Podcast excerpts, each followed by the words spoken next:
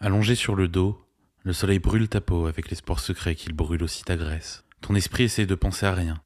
Et surtout pas à cet enfant qui t'a montré du doigt en disant Papa, pourquoi il est gros monsieur?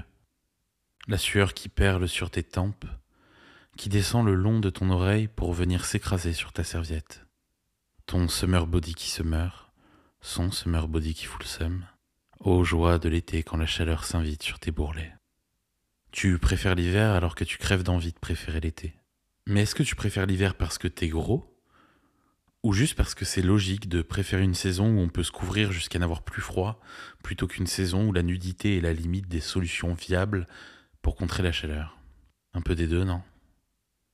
Pourquoi je parle à la deuxième personne, moi? Bonjour à toutes, à tous, et bienvenue dans cet épisode spécial canicule. Aujourd'hui, nous allons parler de transit et de transat, merci Serge, de soleil, de rayons UV, de transpiration, de cuisses qui se frottent jusqu'à déchirer la peau, d'auréoles, de vêtements qui collent et autres détails aussi sexy qu'un hors-série d'FHM. Alors que la Terre brûle, je vais vous parler de moi et de ma personne. Il est à noter que j'ai le sens des priorités. Mesdames, mesdemoiselles, messieurs, installez-vous confortablement, un spritz, une citronnade ou un stick. On va traverser le Styx car je vous emmène dans l'enfer des gros l'été.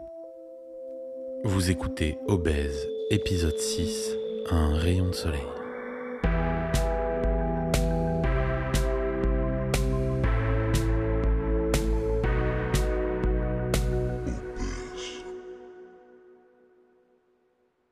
J'adore l'été. J'attends l'été, je vis l'été, j'aime l'été. Mais l'été, lui, m'aime pas. Mais alors, mais pas du tout. Pour celles et ceux qui écouteront cet épisode bien après sa sortie, sachez que j'enregistre après deux jours de canicule. Et pas de la petite canicule, hein, du 40 degrés Paris intramuros sous une épaisse couche de pollution. C'est simple, je suis sorti de chez moi, j'ai failli glisser sur ma transpiration. Selon une étude de l'INVA, l'Institut national des études vraiment approximatives, je transpire 3,27 fois plus qu'une personne ayant un IMC normal. Et quand je transpire, je transpire. Noé lui-même construirait pas une arche assez grande pour faire face au déluge de sueur. Quand il fait chaud et qu'on est gros, tout devient très vite risqué. À commencer par marcher. Rien que de penser au frottement de mes cuisses entre elles, à mélanger à la moiteur de l'été, ah, j'ai des frissons. Ça fait 13 ans que je suis DJ dans des mariages l'été. Ça fait 13 ans que ces soirs-là, je dois rester 16 heures d'affilée, presque constamment debout en train de marcher. Et quand je rentre à 6 heures du matin après avoir bossé depuis 14 heures, mes cuisses sont tellement irritées que je saigne. Je suis obligé de marcher en cow-boy tellement j'ai mal. On dirait Clint Eastwood. Mais euh, Clint Eastwood après un western spaghetti avec euh, beaucoup de sauce. Mais outre la transpiration et les plaques rouges entre les cuisses, l'été pour moi, c'est surtout la saison où j'ai le moins besoin ni envie de manger. C'est donc naturellement la période de toutes les remises en question. Et à ce niveau-là, j'ai eu quelques étés significatifs.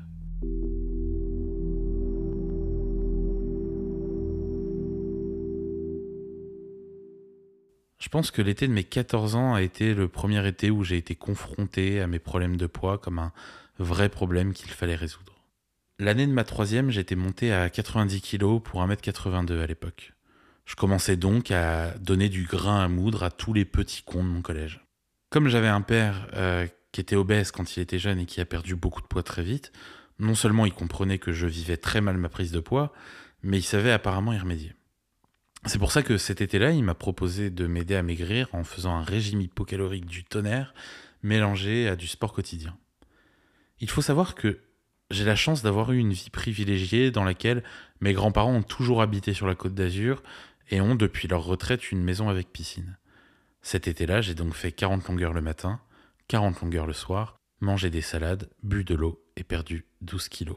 J'étais redescendu à 78 kilos pour 1m82. J'étais bien, j'étais en forme, j'étais heureux. J'ai passé les 6 mois suivants en dépression et j'ai pris 26 kilos pour finir à la fin du printemps de mes 15 ans en hôpital psychiatrique. Mais ça, on en reparlera dans un prochain épisode. En vrai, je remercie énormément mon père d'avoir voulu faire ça avec moi, pour moi, de s'être soucié de mon bien-être comme il l'a fait. Je saurais pas dire s'il a bien fait, si c'était une bonne chose, étant donné que ça a aussi marqué le début du fameux effet yo-yo, mais je sais qu'il était bardé de bonnes intentions. Bon, l'été de mes 15 ans a sans aucun doute été beaucoup moins sain que celui dont je viens de vous parler. J'étais à Empuria Brava en Catalogne, c'est sur la Costa Brava, et je partais chez euh, mes meilleurs amis qui avaient un appartement là-bas. À l'époque, j'étais insomniaque, boulimique et déconnecté de toute réalité diététique. Je passais mes nuits à fumer, à écrire, et mes journées à manger dans le dos du père de mes potes. Le frère de mon meilleur ami, Edouard, était à peu près aussi gros que moi à l'époque. Cet été-là, nous avons décidé que ça allait être le dernier été de notre obésité. Et ça a été le dernier été de son obésité. Moi, c'est resté le deuxième et euh, d'une longue série. L'été de mes 16 ans, c'était le régime du camp, sans commentaire. L'été de mes 17 ans, c'est ma classe qui a essayé de me faire perdre du poids. Dans un élan de soutien incroyable et après avoir admis à certains d'entre eux que j'y arrivais pas, ils m'ont tous mis au défi de perdre 20 kilos. Si je réussissais, on se faisait un gros barbecue pour fêter ça. J'ai réussi, on a fait le barbecue, j'ai continué à faire des barbecues. L'été de mes 19 ans a quant à lui été un peu spécial. Un peu spécial parce que j'étais à la fois amoureux et à la fois désespéré de maigrir. Et c'est là que ma mère a essayé la technique de la carotte. Elle m'a promis que si je perdais 15 kilos, mon père et elle allaient m'offrir un cadeau inoubliable pour mes 20 ans en septembre. Alors sur les 15 kilos, j'en ai perdu 12, mais je me suis fait larguer par texto 5 jours avant mon anniversaire, du coup, euh, ma mère, elle était cool, elle m'a quand même offert mon cadeau. Bon, en voyant le cadeau, j'ai compris que je l'aurais quand même eu, régime par régime, largage par largage. On n'annule pas un voyage à New York pour 3 kilos, je pense. Après, avec du recul, emmener quelqu'un qui vient de perdre du poids dans le pays de la malbouffe pour fêter ça, c'était peut-être pas le meilleur move. surtout quand ce mec vient de se faire larguer. Et c'est l'été de mes 24 ans où, bizarrement, j'ai été le plus fier de moi. Je dis bizarrement parce que je n'ai pas vraiment perdu de poids ni fait de régime cet été-là. Par contre, j'ai gravi une montagne, au sens propre comme au figuré. Bon, c'était pas le Mont Blanc, hein. Mais là où j'habite encore, il y a une randonnée très connue pour sa difficulté qui s'appelle le GR20. La première étape, c'est une étape de 7 heures avec 2 heures de marche pour atteindre le premier sommet. Mon meilleur ami d'enfance qui passait ses vacances avec moi m'a proposé d'essayer de faire une partie de la première étape. En vrai, je m'en sentais absolument pas capable, mais lui, il m'a dit qu'on s'arrêterait si j'en pouvais plus, enfin qu'on irait tranquillement et, que dès que je lui dirais il faut qu'on redescende, bien sûr, on, allait redescendre. Deux jours après, on, est parti vers 8 heures du matin à l'attaque de cette montagne. Et là, je vous mens pas, au bout de 4 minutes, pas plus, j'arrivais déjà plus à respirer. J'avais jamais été autant essoufflé de ma vie. J'avais mal aux jambes, elles étaient lourdes. En fait, les 4 premières minutes, c'est une montée ultra raide et ça tire tout de suite et moi j'étais pas prêt et, j'en pouvais plus et, en fait je voyais encore l'entrée de la randonnée et j'avais envie de pleurer. Je me suis dit mais qu'est-ce qui se passe? À quel moment j'ai perdu ce cardio? À quel moment je peux plus euh, marcher? Alors mon pote il a été super. Il m'a dit bien sûr si tu veux on redescend. Mais euh, j'aimerais bien aller un tout petit peu plus haut moi voir la vue. Euh, est-ce que tu peux m'attendre et tout? Alors, je lui ai dit il n'y a pas de problème. Sauf que pendant que je l'attendais, bah, j'ai repris mon souffle. Alors je sais pas s'il l'a fait exprès, mais s'il l'a fait exprès, ça a marché. Et j'ai repris mon souffle, j'ai repris mes esprits. Et à ce moment-là, j'ai décidé qu'il fallait que j'y aille sans réfléchir, en fait. Que je pouvais pas m'arrêter là. Euh, c'était impossible, c'était trop bas. Quand il est revenu, il m'a dit bon, on y va. Et je lui ai dit bah non, viens, on continue. Alors il était content, on a continué. Moi, j'étais au bout de ma vie, mais après 4 heures de lutte interne, après 4 heures d'un effort que je pensais inconcevable, on est arrivé au premier sommet. En vrai, quand on a une condition physique normale, le premier sommet, c'est rien. C'est deux heures de marche et ça va. C'est juste que ça monte et, ça fait les jambes. Mais pour moi, ça représentait tout. Ça représentait tout, mais ça représentait surtout l'espoir, en fait.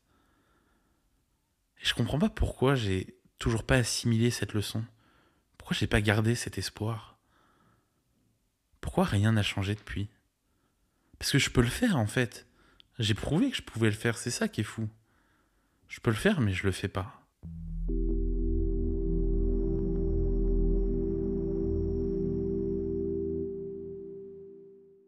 Au final, tout n'était qu'une succession d'étés pleins de promesses, suivie d'une succession d'automnes pleins de désillusions. J'ai toujours perdu du poids en été et j'ai passé l'hiver à le reprendre. Je suis un peu un ours à l'envers. La conclusion, je pense, c'est que se priver, se frustrer durant une courte période, ça marche absolument pas. Mais en fait, Je réfléchis depuis tout à l'heure aux conséquences de l'été sur mon obésité, et la vérité, au final, ça va. hein. En fin de compte, je peux pas m'empêcher d'aimer l'été. J'aime tellement l'été qu'au moment où j'étais euh, à ce que j'appelle la croisée des complexes, ce moment décisif dans la vie d'un apprenti obèse où il doit décider des complexes qu'il va développer, j'ai décidé de ne pas en avoir. J'ai décidé de croire que les gens n'en auraient rien à foutre de me voir torse nu sur une plage. J'ai décidé qu'au pitch, le bar en Corse où j'ai l'habitude de faire la fermeture, les chaises n'allaient pas être trop petites. Et je vous jure qu'en fait, j'ai rien fait d'autre que décider d'être heureux. Qu'est-ce qu'on en a à foutre du regard des gens, honnêtement? À quel moment ce que peut penser quelqu'un de moi doit m'empêcher de vivre ma meilleure vie? Je les vois, hein, les regards en biais sur la plage, les coups d'œil furtifs sur mon ventre. Mais ils sont tellement rares. Je vous jure, la plupart des gens, ils s'en moquent, mais comme de l'an mille. J'ai le sentiment qu'avant tout, l'obésité, c'est un combat avec soi-même, pas contre les autres. C'est gaspiller de l'énergie que d'essayer de combattre les autres. On n'empêchera jamais les autres de penser, encore moins de dire de la merde. Parce que, comme c'est un débat public, comme c'est une maladie qui touche de plus en plus de monde de plus en plus tôt, parce qu'au lieu de réglementer la junk food et les produits transformés, on a préféré se moquer des Américains alors qu'on les rattrape de manière phénoménale, comme c'est un sujet qui touche les gens, les gens se sentent obligés de donner leur avis. Alors, je sais, j'ai dit que je préférais garder mon énergie, mais quand même, à tous ceux qui se sentent obligés de me parler de mon obésité quand ils me voient, j'ai un scoop pour vous, mais surtout, gardez-le pour vous. Je m'en bats les couilles. Non mais, désolé du langage, à un moment faut le dire, je m'en bats les couilles de votre avis. Il n'y a pas un seul truc que vous me dites que je sais pas déjà. Alors c'est bien, vous êtes au courant du dernier régime à la mode, de la dernière opération qui fait le buzz, vous connaissez le conjac, c'est cool. Mais je suis plus informé que vous en fait. C'est mon quotidien, je, je vis avec ce poids. Et déjà que je porte mon poids tous les jours, s'il vous plaît, épargnez-moi le fait de devoir porter le poids de votre connerie.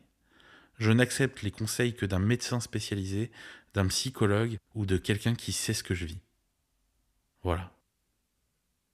Bon, après, c'est cool d'être en paix avec le regard des gens, mais j'ai beau être en paix avec le regard des gens, n'allez pas croire que je suis en paix avec moi-même. D'ailleurs, c'est à l'approche de chaque été que je suis le moins en paix avec moi-même, que je me flagelle le plus, que je maudis l'hiver calorique que je viens de passer. J'ai juste décidé que c'était un manque d'humilité de ma part de considérer que les gens bien en avaient quelque chose à foutre de mon corps gros. Et les autres, bah, c'est des cons, alors sans rancune.